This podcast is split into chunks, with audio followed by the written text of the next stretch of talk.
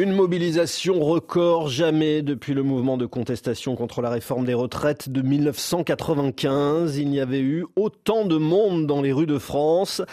Près d'un million trois cent mille manifestants selon les autorités, deux millions huit même selon la CGT qui annonce avec l'intersyndicale deux nouvelles journées de mobilisation les 7 et 11 février prochains. Mais pour l'heure, le gouvernement le dit, il maintient son cap. On va analyser ce bras de fer avec notre invité Jean-Michel Denis. Bonjour. Bonjour. Professeur de sociologie à l'université Paris 1 Panthéon Sorbonne et spécialiste euh, des mouvements sociaux. Comment expliquez-vous l'ampleur aujourd'hui de l'opposition à cette réforme des retraites? Bah, cette ampleur tient certainement au thème même de la mobilisation, c'est-à-dire effectivement un thème qui est cher euh, à chacun des chacun de nos concitoyens. Hein. On a effectivement une une, euh, un partage très très très fort euh, vis-à-vis de la question de la protection sociale qui constitue le modèle social de la protection sociale en France. Donc effectivement, c'est un attachement qui est qui est extrêmement important et on le voit euh, dans l'histoire, c'est-à-dire que parmi les mobilisations qui réunissent et fédèrent le plus de personnes, de salariés, eh bien, ce sont les mobilisations qui ont à la question des retraites, hein, et ça depuis plus de plus, euh, plus d'un demi-siècle, hein, qui mobilisent le plus largement. On parlait évidemment de, des grèves, des longues grèves de 1995 qui avaient abouti au retrait de la réforme euh, du Premier ministre Alain Juppé. Est-ce qu'il y a des points communs avec le, mouvement d'aujourd'hui bah, Le point commun, c'est bien évidemment le thème. Hein.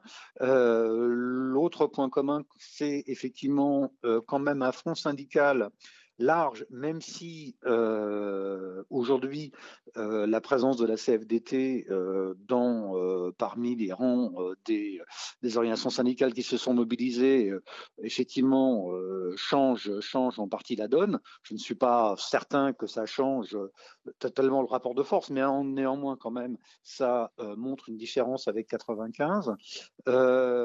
Euh, effectivement, l'autre point commun, c'est euh, un soutien apparent euh, de l'opinion publique vis-à-vis de celles et ceux qui se mobilisent, compte tenu effectivement des résultats que nous donnent les sondages d'opinion, indiquant effectivement une, opposition assez large hein, de la population, toute, toute catégorie confondue.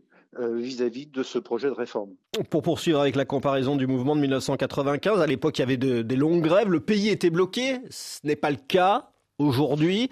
Est-ce que l'opinion publique et les Français, d'une manière générale, sont, sont prêts à la grève générale? C'est très compliqué. Bon, déjà, est-ce qu'on aura, est-ce qu'on peut appeler ça une grève générale euh, Bon, c'est, c'est, on en est loin entre guillemets. Euh, effectivement, en 95, euh, est née euh, cette expression de grève par, procuration pour désigner un soutien de celles et ceux qui ne pouvaient pas se mettre en grève vis-à-vis euh, des grévistes, attestant par là de, de leur soutien à la mobilisation en cours. Est-ce qu'on peut renouer avec ce type de soutien aujourd'hui Bon, c'est toujours très compliqué, hein, c'est une alchimie très particulière à chaque fois. Effectivement, la question de, l'opinion publique, euh, se mettre entre guillemets dans la poche l'opinion publique et éviter absolument que celle-ci euh, bon, bah, change d'avis et, euh, j'allais dire, se retrouve plutôt dans les orientations proposées par le camp présidentiel, pour le dire comme ça, et, en partie l'enjeu du conflit en cours, d'où la protection, la, la, la, précaution de certaines organisations syndicales qui effectivement ne veulent pas euh, s'aliéner cette opinion publique et donc n'appelle pas à des actions plus dures, entre guillemets, euh, type blocage, type blocage dans les, euh, transports, etc., etc. Ceci étant, malgré tout, la, seule question qui demeure et qui reste, j'allais dire, déterminante, c'est la question du rapport de force à savoir est-ce que le type d'action utilisé par les organisations syndicales aujourd'hui euh, suffira, suffiront pour euh, faire ployer le gouvernement?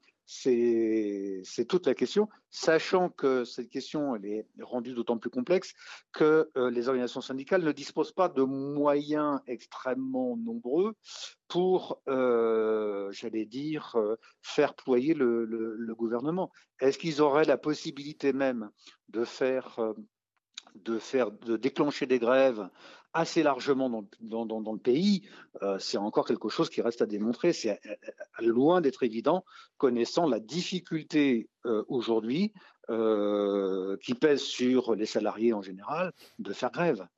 Hier, dans les cortèges, on a vu qu'il y avait, beaucoup de gens qui, qui manifestaient pour, pour la première fois. Est-ce que c'est une donnée qui est de nature à inquiéter le gouvernement? Oui, tout à fait. C'est une donnée importante, en même temps que celle euh, de la territorialisation euh, de, de, l'action. Hein. Dans des petites euh, villes, très petites villes. Tout à fait. Tout à fait, c'est quelque chose qui a été effectivement retenu par les observateurs sociaux.